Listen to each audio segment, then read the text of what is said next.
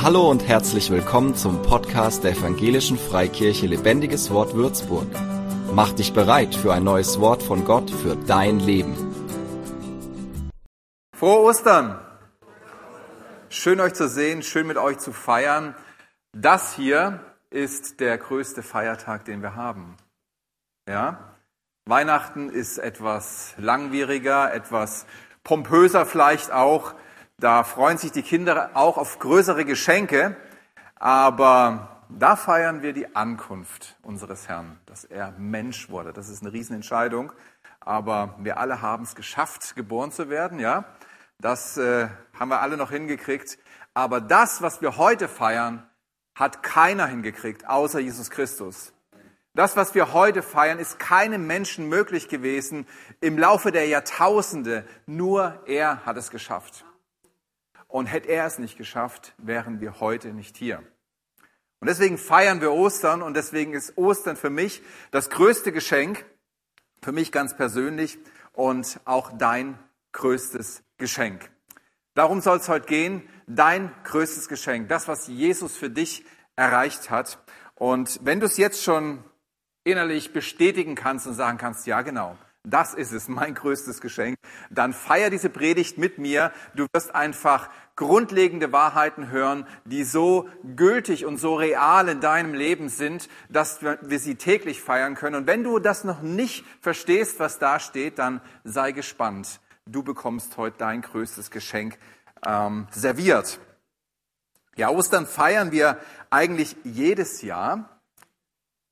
Jedes Jahr werden die Schoko Weihnachtsmänner und auch die Schokoeier, nee, die Schoko-Weihnachtsmänner ohne große Pause abgelöst von den Schokoeiern. Also ich bin ja schon erstaunt, wie schnell die in den Laden finden.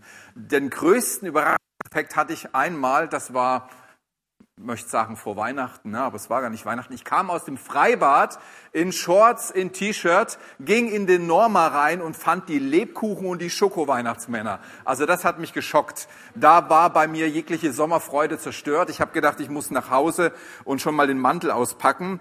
Aber ja, ist schon so. Ne? Also das Zeug wandert relativ schnell in die Regale und wir haben dort die Süßigkeiten, bevor überhaupt die Stimmung da ist. Also ehrlich gesagt finde ich manchmal ein bisschen Warten ganz nett.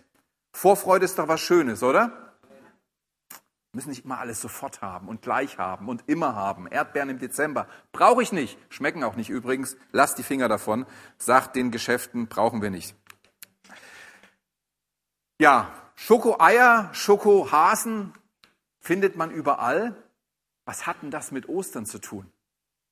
Ich habe letzte, nee, wann war das? Gestern habe ich einen äh, lustigen Post gelesen auf Instagram. Da hat äh, die Mia, die hier war, äh, Oster, nee, nicht Osterhasen, sondern Hasen gemacht für ihre Familie und sagt, äh, ist egal, der Hase spielt zu Ostern eh keine Rolle. Fand ich mal einen guten Gag. Gar nichts haben sie mit Ostern zu tun. Es gibt verschiedene Varianten, warum man gerade an Ostern mit Hasen und mit Eiern auffährt. Aber das eigentliche Symbol von Ostern ist ein anderes. Es ist ein Hinrichtungsgerät. Es ist ein Hinrichtungsinstrument. Ich weiß nicht, ob es dadurch nicht in die Regale gekommen ist, weil es einfach nicht so attraktiv ist. Stellt euch vor, da ist eine Guillotine für die Kinder im, im Nest oder irgendwie sowas. Also Kreuz ist ja für uns kein Hinrichtungsgerät mehr. Guillotine vielleicht auch nicht, aber elektrischer Stuhl oder was auch immer. Ähm, vielleicht ist es nicht so attraktiv, aber meine Theorie ist, dass es einen anderen Grund gibt. Das Kreuz und Ostern steht nämlich für den größten Sieg, den es jemals gab in der Menschengeschichte. Und es ist die größte Niederlage und auch die endgültige Niederlage für den Feind Gottes. Wir haben vorhin gesungen, sein Name wurde erwähnt, Satan heißt er. Und ich glaube, ihn ärgert es zutiefst. Ihn ärgert es zutiefst, das Kreuz zu sehen. Ihn ärgert es zutiefst, Ostern zu feiern. Er hält es nicht aus, er erträgt es nicht, diese Botschaft zu hören, weil es seine endgültige Niederlage ist und Jesu und unser endgültiger Sieg ist. Amen. Ich glaube, das, das ist der Grund, warum wir abgelöst wurden von äh, Ostereiern und Osterhasen. Ich so ganz persönlich. Aber vielleicht hast du auch noch deine eigene Theorie. Bei uns sah es gestern so aus, auch nicht schlecht, ne? Also man braucht Frauen mit Kreativität. Das ist echt toll gewesen, habe ich mich drüber gefreut, musste ich gleich mal abfotografieren. Das erwartet euch nicht. Also ihr braucht jetzt nicht denken, hoffentlich bin ich der Erste in der Cafeteria nach dem Gottesdienst. Das kriegen die Kiddies oben, die freuen sich gerade über diese leckeren Plätzchen. Ich habe mich auch gefreut, leider ein bisschen zu sehr, aber das kriegen wir schon wieder runter. Ostern. Wir brauchen diesen Tag, um zu feiern, um uns zu freuen über das. Aber eigentlich ist es egal, ob an Ostern äh, ein Kreuz in den Regalen steht oder Ostereier oder Osterhasen in den Regalen steht, weil diese Botschaft können wir jeden Tag aufrichten. Wir brauchen nicht darum zu kämpfen, dass die Läden wieder, äh, oder was heißt wieder, statt Ostereier und Osterhasen Osterkreuze reintun. Das Osterlamm gab es übrigens auch mal. Ich weiß nicht, warum das nicht mehr gebacken wird. Wer hat ein Osterlamm gebacken? Mm, jo, Sunny, super. Also, das wäre noch so ein Symbol gewesen, aber ist egal, was da steht, weil du und wir können unser Kreuz immer aufrichten. Wir können die Botschaft von Jesus, von, von dem, was er getan hat, was er am Kreuz getan hat, können wir jederzeit aufrichten durch unser Zeugnis. Wusstest du, dass dein Zeugnis Kraft hat? Zeugnis deines Glaubens, warum du glaubst. Aber wisst ihr, was richtig Kraft hat? Das Zeugnis, wie man zum Glauben gefunden hat. Wie du Jesus kennengelernt hast. Liebesgeschichten sind immer interessant. Wie sich zwei Leute finden und äh, zusammen auf den Weg kommen, das ist immer interessant. Das interessiert Leute. Das ist immer die Lieblingsgeschichte, die ich höre, wenn ich beim Vorbereitungsgespräch für eine Trauung bin. Wie habt ihr euch denn kennengelernt? Leute interessiert, wie Menschen zusammenfinden. Und Leute werden es interessant finden, wenn sie hören, wie du mit deiner größten Liebe des Lebens zusammengefunden hast. Wir können das Kreuz jeden Tag aufrichten durch unser Zeugnis, durch unser Leben und Auferstehung feiern jeden Tag. Paulus, der war ja echt ein Theologe, ne? also der hat ähm, richtig studiert, das war, der war hoch angesehen auch und ähm, hochgebildet, intelligente Akademiker und hat durchaus tiefschürfende äh, Statements gebracht in der Bibel. Also manches davon, ne, steht ja in der Bibel, ist schwer zu verstehen, weil er so viel Potenzial hat. Und er schreibt aber trotzdem Folgendes. Denn ich nahm mir vor, nichts anderes unter euch zu wissen, als nur Jesus Christus und ihn als gekreuzigt. Bei allem Wissen, was er hatte, bei allem, was, was er zu bringen hätte, sagt er, das ist das Zentrum. Darum geht es. Er beschränkte sich selber auf das Wesentliche. Und eigentlich ist es eine Botschaft, die nicht populär ist. Es ist eine Botschaft, die nicht gut ankommt. Die kommt jetzt hier gut an, in der Gemeinde. Da könnt ihr auch gerne öfters mal jubeln, weil das ist ein Tag, wo wir jubeln können. Aber diese Botschaft war den Juden ein Ärgernis, und den Heiden eine Dummheit. Also wenn du mit dieser Botschaft unterwegs warst, dann hast du nicht äh, die Massen begeistert, sondern äh, die haben eher ein Fragezeichen über den Kopf gehabt oder haben sich geärgert. Und er schreibt hier im 1. Korinther 5, äh 15, 3, Verse 3 bis 4, denn ich habe euch vor allem überliefert, was ich auch empfangen habe, dass Christus für unsere Sünden gestorben ist nach den Schriften und dass er begraben wurde und dass er auferweckt worden ist am dritten Tag nach den Schriften. Vor allem, vor allem was kommt denn da noch alles? Wir gehen ja auf Pfingsten zu. Geistestaufe. Der Heilige Geist wird ausgesandt und ausgegossen und äh, die Jünger fangen an, Gaben zu empfangen. Es passieren Wunder über Wunder. Also als spektakuläre Sachen, die wir heute immer noch haben und die wir immer noch feiern können und die natürlich für uns so eine gewisse Begeisterung in sich tragen, wo so eine gewisse Anziehungskraft auch da ist, wenn prophetische Gabe zum Beispiel praktiziert wird. Ja, jetzt hatten wir gerade drei Personen hier, die diese Gabe, ähm, ja, die diese Gabe bedient hatten, als Armando da war und hier prophetische Gottesdienste war. Wie voll war es denn hier? Also das ist schon attraktiv, das ist schon etwas, was uns anzieht. Aber bei all dem, was wir über Gott erfahren und mit ihm erleben können, stellt Paulus das Wichtigste und Zentrale von heran. Ihm ist es wichtig, dass wir Jesus Christus sehen und ihn als den Gekreuzigten und nicht nur als den Gekreuzigten, sondern auch als den Auferstandenen. Denn da wird der Sieg deutlich, dass er nicht bei den Toten blieb. Da hätte ja der Teufel triumphiert, wenn er tatsächlich nicht wieder aufgestanden wäre. Das war ja sein Ziel. Aber ist wieder auferstanden. Und das ist der große Triumph, den wir feiern dürfen, den wir feiern wollen. Und das ist der Dreh- und Angelpunkt unseres Evangeliums. Das ist der Ausgangspunkt. All das, was danach noch kommt, baut auf dem auf, was Jesus da am Kreuz getan hat in dieser Zeit. Ohne sein Opfer wäre alles andere nicht möglich gewesen. Da guckt ihr. Die meisten Menschen beschäftigt ja eine große Frage und das vielleicht noch nicht im Kindesalter. Meine Kinder haben die noch nicht geäußert, aber so, wenn man dann so langsam selbstständig wird, denke ich mal, wie führe ich ein glückliches Leben? Ich weiß nicht, wer diese Frage in sich trägt oder mal in sich getragen hat. Bestimmt alle von euch. Und da schwingen so manche Wünsche mit, wie ich möchte zufrieden sein. Ich möchte einfach zufrieden sein. Unzufriedenheit ist kein schönes Gefühl. Und wir wollen viel Freude haben. Wir wollen, dass, es, dass wir happy sind, dass wir gute Gefühle haben. Wir wollen angenommen sein. Wir wollen geliebt sein. Wir sind für Beziehung gemacht. Wir sind für Beziehung gemacht. Auch du bist für Beziehung gemacht und nicht nur unter Menschen. Darum geht es in Ostern. Beziehung wird wiederhergestellt. Und wir wollen mit unseren Mitmenschen klarkommen. Wir wollen keinen Ärger, wir wollen keinen Streit, nicht mit dem Nachbarn, äh, auch nicht äh, zwischen Nationen. Wir wollen miteinander klarkommen. Und obwohl die meisten dieses Anliegen umtreibt, haben wir es dennoch nicht geschafft, als Menschheit dieses Ziel zu erreichen. Ist doch komisch, ne? Wenn jeder das will, wenn jeder auskommen möchte mit den anderen, wenn jeder ein schönes Leben führen möchte, wenn jeder glücklich sein möchte, wenn jeder Frieden haben möchte und wir da zusammenarbeiten, warum schaffen wir das nicht? Über die Jahrtausende nicht. Warum ist es nicht möglich, dieses Ziel zu erreichen? Es gibt so viele unzufriedene, unglückliche Menschen. Es gibt wenig echte Freude. Es gibt Freuden, die nicht wirklich schön sind. Es gibt wenig echte Freuden. Es gibt viel Zwist, viel Feindschaft, ähm, immer wieder Kriege. Also ich habe jetzt mal geschaut, weil wir ja eine Zeit lang für die Ukraine auch gebetet haben.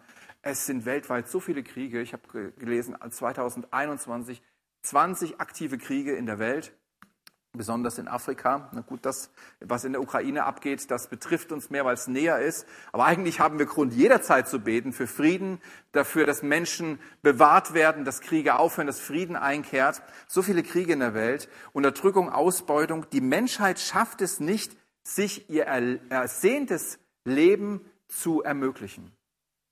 Wir schaffen es nicht an dieses Ziel, das zu realisieren, dass wir in Frieden und ähm, ja, glücklich miteinander leben.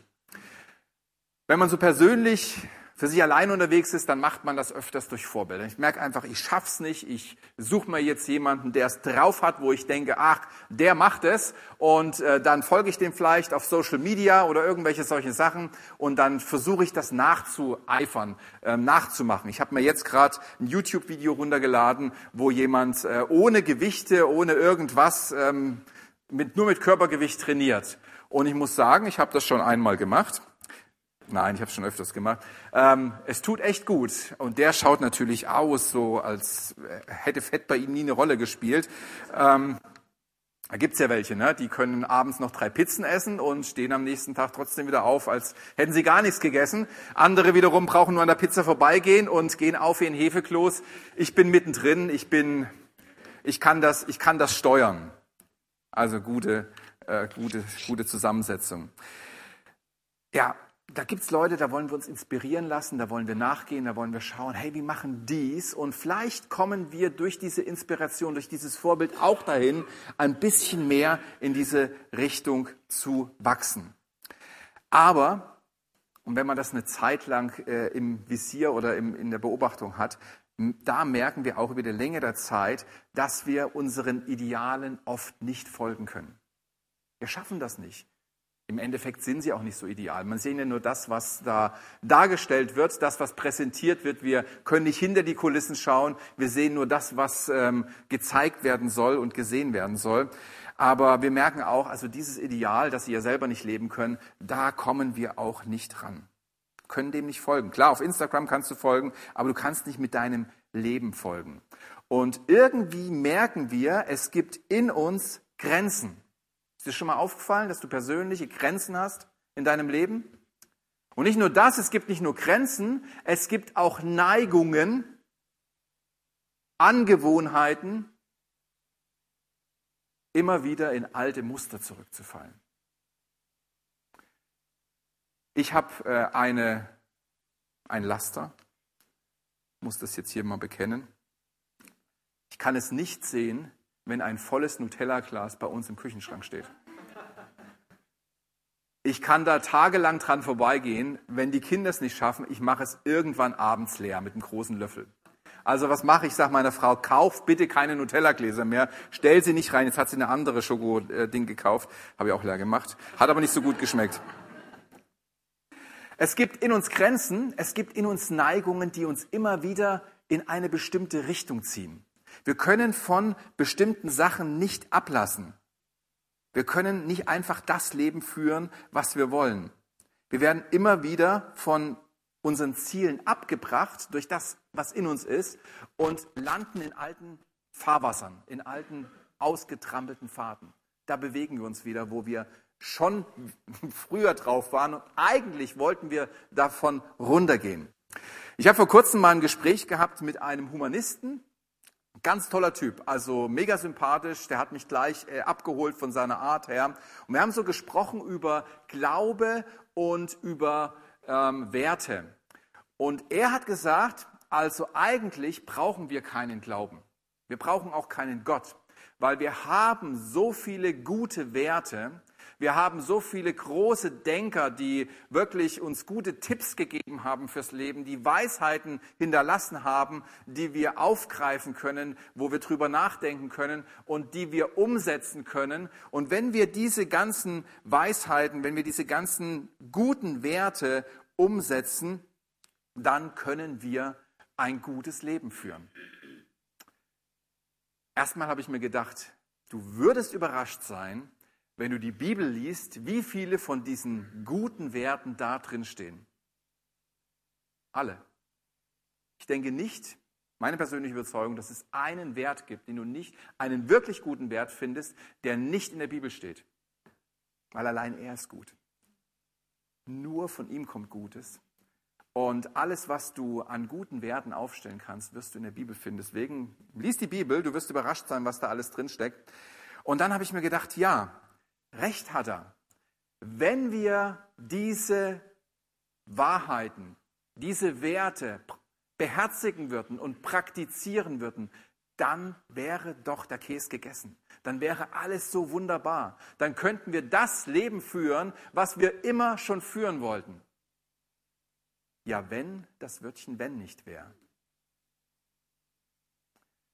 Das ist doch unser großes Problem. Es ist nicht das Problem, dass wir gute, Gutes wollen, dass wir gute Vorsätze haben, dass wir wissen, was richtig und falsch ist. Das ist doch nicht das Problem.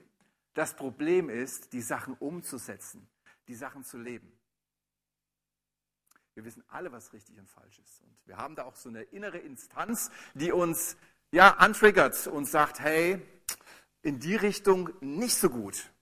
Und da lang super, so sollten wir leben. Und auch da sind Werte verankert, die nicht irgendwo herkommen, die nicht nur gesellschaftlich antrainiert sind, sondern es gibt Werte, die in uns verankert sind, die unser Schöpfer uns gegeben hat.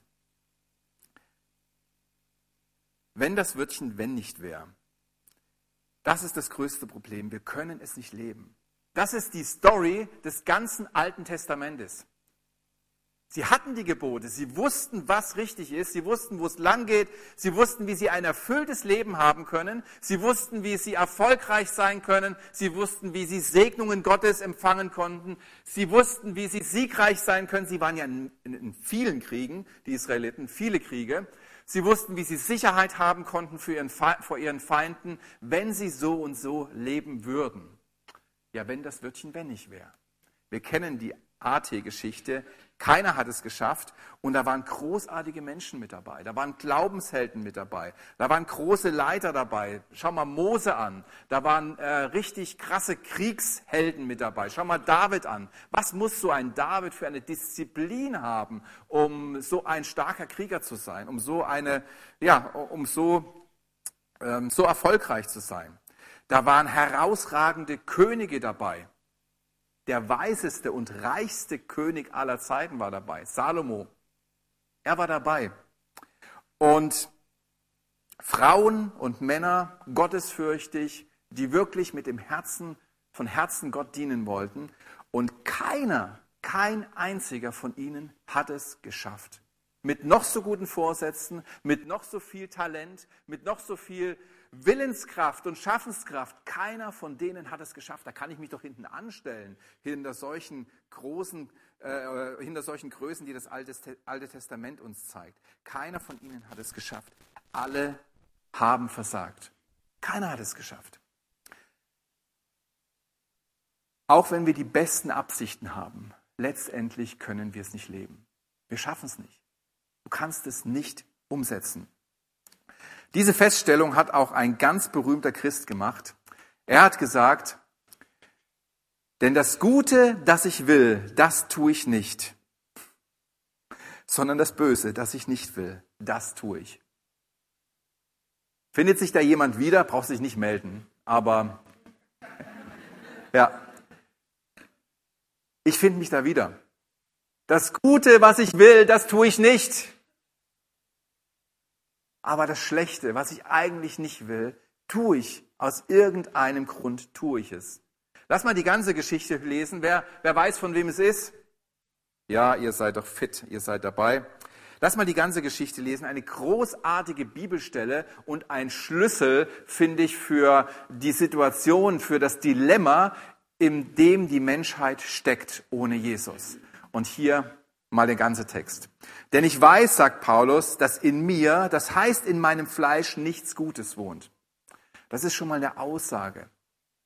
Wenn du weißt, und das sagt auch die Bibel, dass in dir nichts Gutes wohnt, dass im Menschen nichts Gutes wohnt, es geht nichts von ihm aus, was wirklich äh, zielführend ist, was ähm, zum Guten führt, dann weißt du schon mal, du brauchst Hilfe von außen.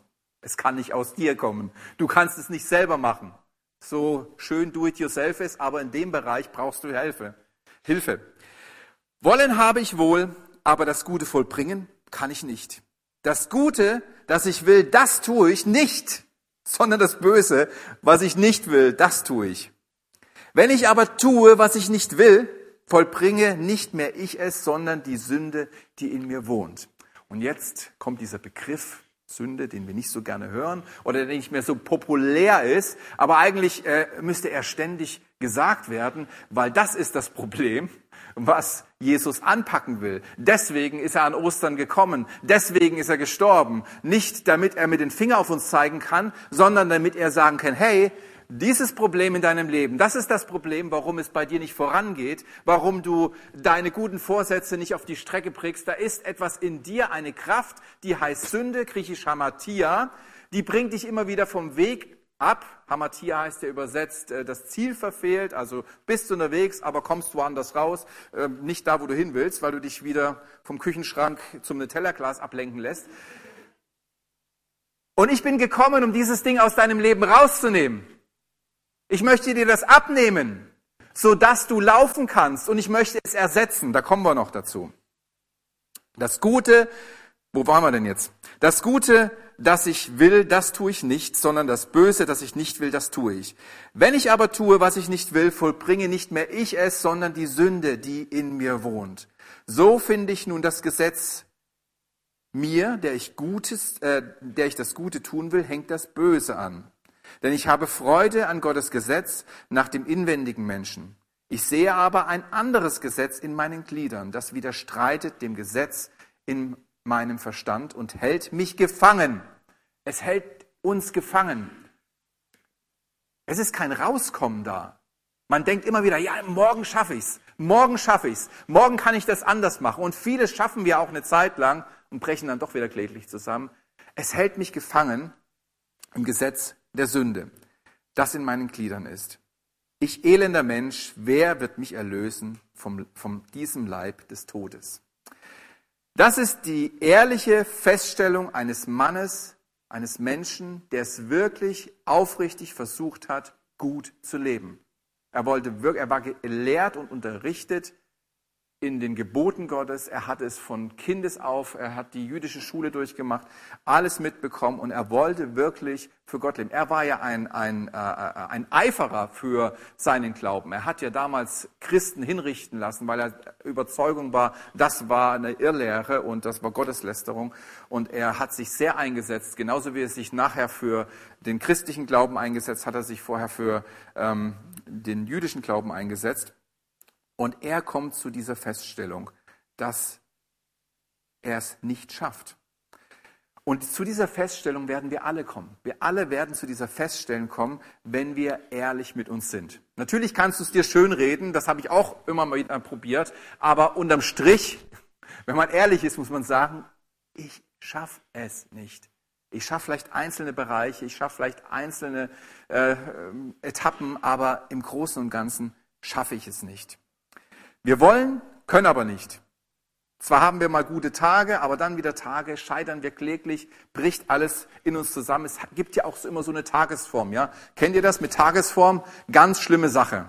Man kann manchmal aufstehen und sagen, wow, heute geht's rund, heute kann ich was reißen und tatsächlich. Und am nächsten Tag, dann denkst du dir, oh, was heute am Ende des Tages für eine Bilanz gezogen wird, keine Ahnung.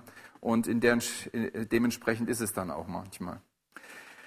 In diese ausweglose Situation hat sich der Mensch manövriert, weil er es alleine machen wollte. Das war der Grund.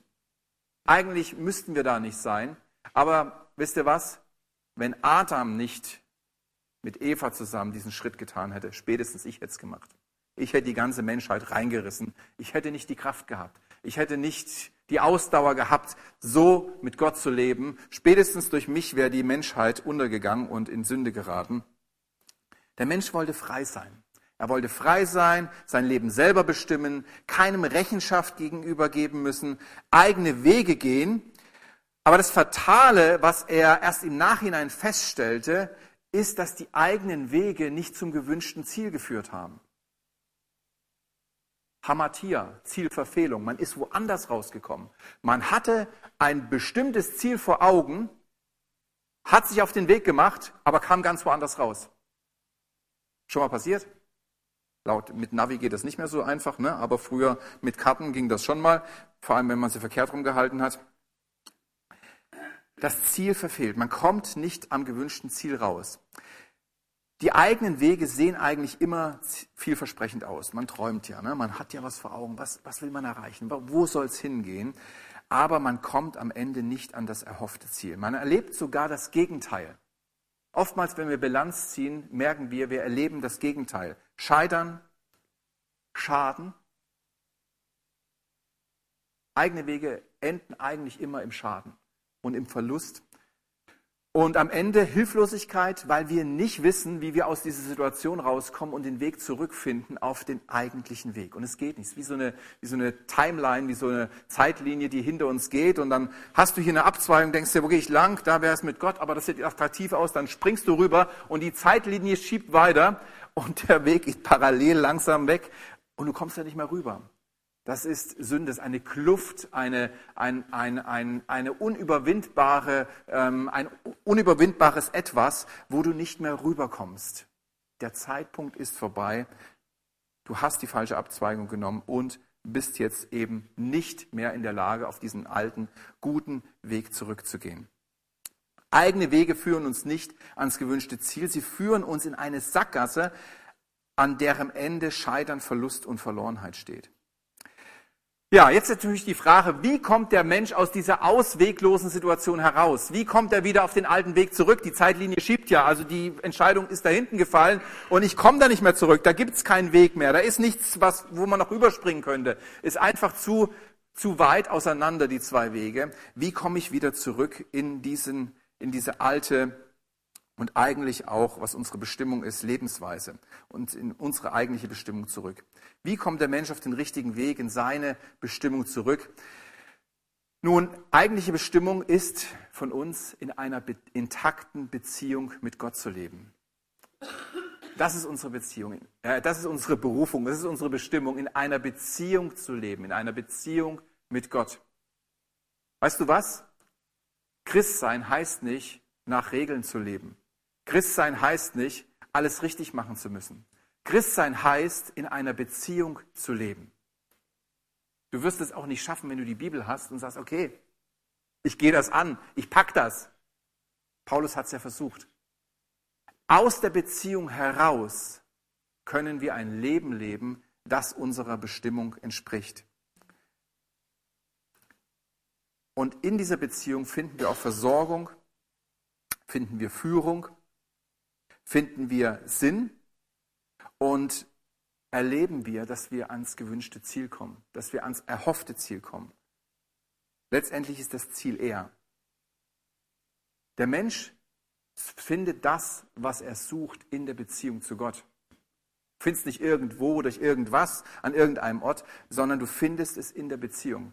Ich habe am Freitag hier so einen Eindruck gehabt und ich bringe ihn einfach mal mit rein, weil ich finde, er passt ganz gut. Und zwar war da ein Mensch da, der hatte äh, echt was auf dem Kasten. Also der war intellektuell gut aufgestellt und er hatte sich sehr viel damit auseinandergesetzt, wie er sein Leben auf einen guten Weg bringt.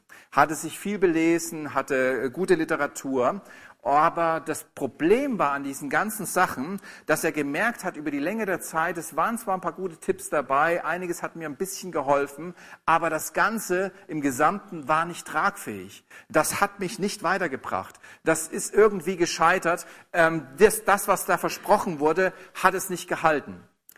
Und dann hat dieser Mensch das Wort Gottes bekommen, die Bibel bekommen und eigentlich war es nicht attraktiv eigentlich ähm, war es intellektuell nicht, ähm, ja, nicht schön oder nicht attraktiv, war so ein bisschen dümmlich auch für ihn, aber er hat es angenommen und dann hat er gemerkt, wow, diese Wahrheit trägt. Aber diese Wahrheit ist kein Leitfaden, sondern diese Wahrheit ist eine Beziehung.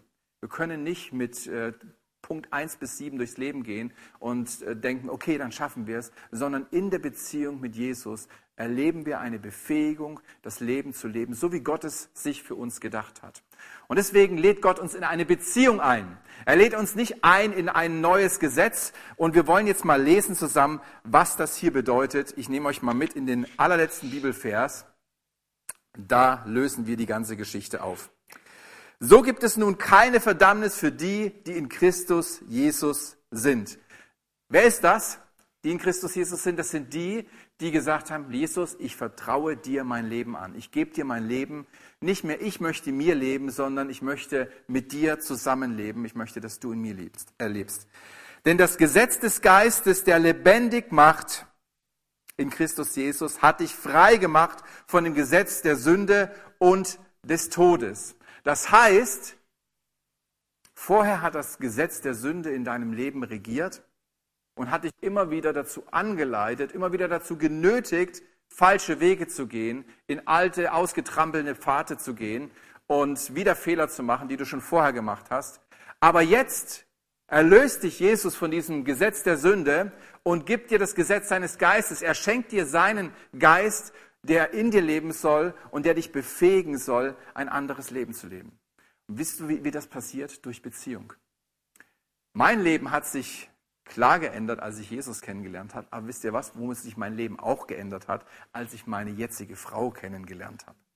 Plötzlich habe ich Dinge gelassen, die der Beziehung nicht zuträglich waren und habe Dinge angefangen, die mir vorher kitschig waren und albern waren, aber die meine Liebe zum Ausdruck gebracht haben.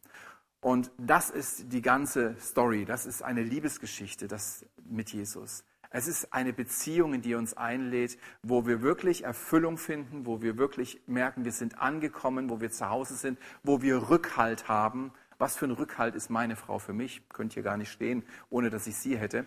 Aber was für ein Rückhalt ist Jesus in unserem Leben? Und diese Beziehung soll in dir leben. Das schreibt hier die Bibel. Die soll in dir leben. Es gibt ein neues Gesetz des Geistes, der dich frei gemacht hat von dem Gesetz der Sünde und des Todes. Denn was dem Gesetz unmöglich war, so zu leben, weil es durch das Fleisch, Fleisch geschwächt war, das tat Gott. Er sandte seinen Sohn in Gestalt des sündigen Fleisches um der Sünde willen und verdammte die Sünde im Fleisch. Also das ist das, was am Kreuz geschehen ist, damit die Gerechtigkeit, die das Gesetz fordert, in uns erfüllt werde, die wir nun nicht mehr nach dem Fleisch wandeln, sondern nach dem Geist. Gott möchte uns ein neues Leben schenken und vielen von euch hat er es geschenkt. Er möchte, dass wir in der Kraft seines Geistes leben, in dieser Auferstehungskraft leben, wo wir zu überwindern werden.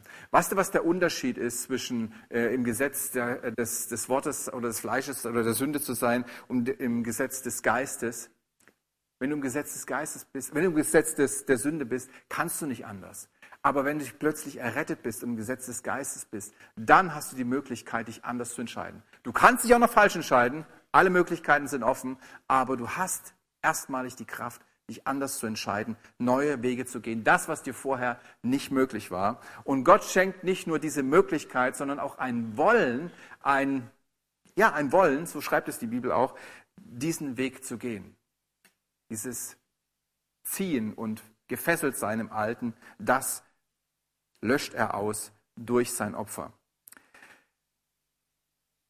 Paulus erkannte, dass das Gesetz nicht gegeben wurde, um ihn besser zu machen. Das wäre ja so der Sinn, ne? das wäre ja so die menschliche Denkweise. Aha, da haben wir die Gebote, da haben wir die Richtung, wo es lang geht. Das, also wenn wir das beherzigen, so humanistisch, das schaffen wir schon, dann geht es uns gut, dann werden wir das äh, hinkriegen. Dafür ist es da, es ist ein Leitfaden fürs Leben, diese Werte einfach umzusetzen.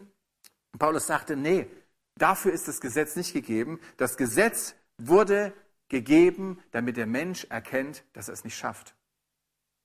Das Gesetz ist wie so eine Wand. Du rennst immer wieder dagegen und haust dir den Schädel ein, weil du merkst wieder, ich klapp, es klappt nicht. Ich komme damit nicht zurecht.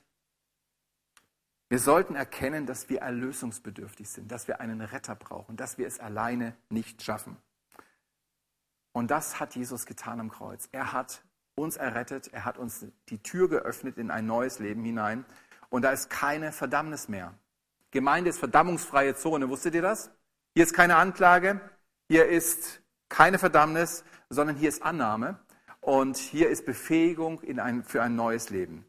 Durch Jesus müssen wir nicht mehr allein in Eigenregie, in eigener Weisheit und in eigener Kraft unterwegs sein.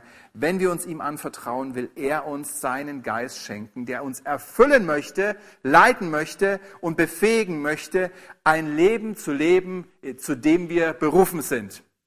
Amen. Ihr seid so ruhig. Verstehe ich gar nicht. Ich finde das so cool dass Gott es macht, dass Gott es macht. Kleine Story zum Schluss, wie sowas in der Praxis aussieht. Ich bin schon jemand, der im Straßenverkehr, Verkehr zumindest, also ich bin ruhiger geworden, aber zumindest früher schon mal aus den Schuhen schießen kann, oder wie sagt man? Und da haben wir so eine komische Verkehrssituation bei uns im Ort. Da ist ein Engpass und da gibt's ja diese Schilder, da äh, hat der eine Vorfahrt, der andere nicht. Und ich kam aus der Vorfahrtsrichtung. Manche kennen die Geschichte schon und äh, muss aber kurz halten, weil ich gucken muss, dass so eine Kurve, ob da noch jemand kommt. Also halte ich kurz, da unten steht jemand und denke, ach, der hält, da fahre ich mal los, obwohl ich gar nicht darf. Äh, setzt kurz an, ich fahre los, dann muss er wieder bremsen, stehe da auf den Eisen und als ich so an ihm vorbeifahre, wettert er. Und ich habe gedacht, lieber Freund, jetzt bleibe ich mal so stehen, dass du nicht weiterkommst und mach mal mein Fenster runter. Ich glaube, damals hat man noch gekurbelt. Kennt ihr das noch, kurbeln? Kurbelt noch jemand? Keiner kurbelt mehr? Ah, hier kurbelt noch einer.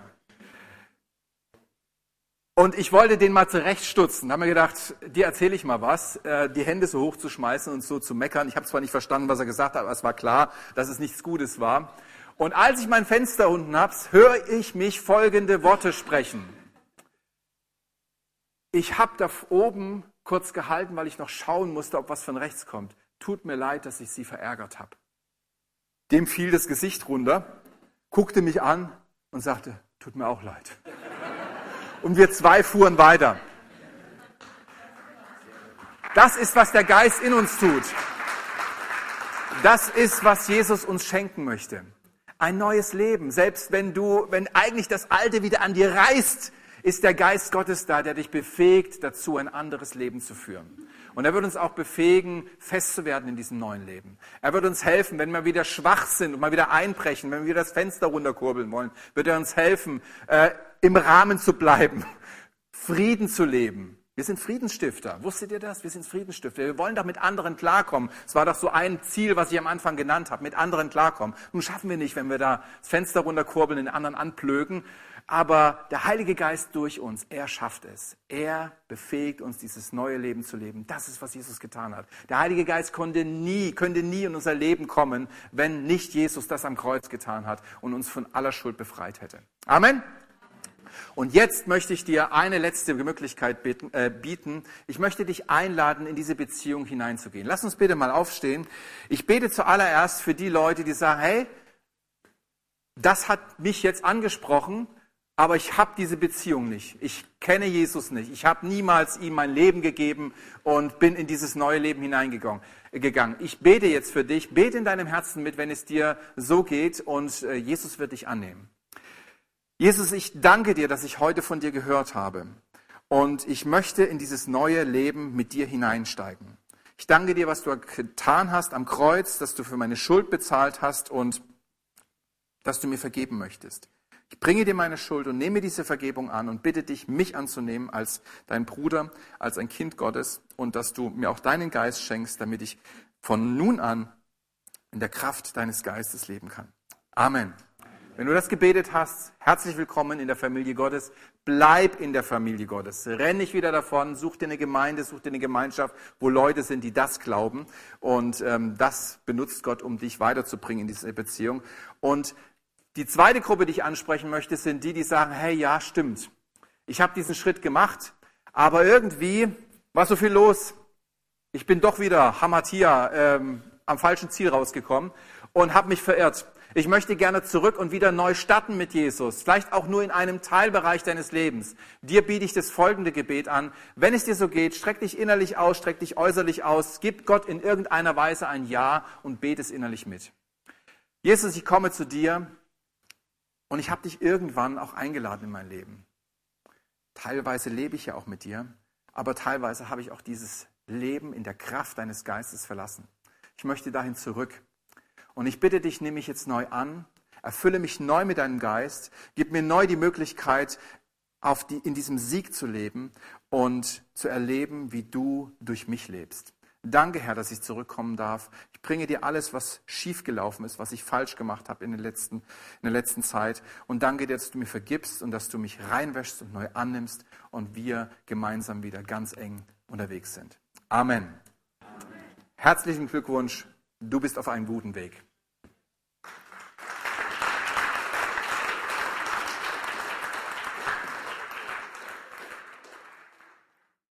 Für mehr Infos besuche uns auf Facebook unter lebendigeswort.de oder einfach persönlich im Sonntagsgottesdienst.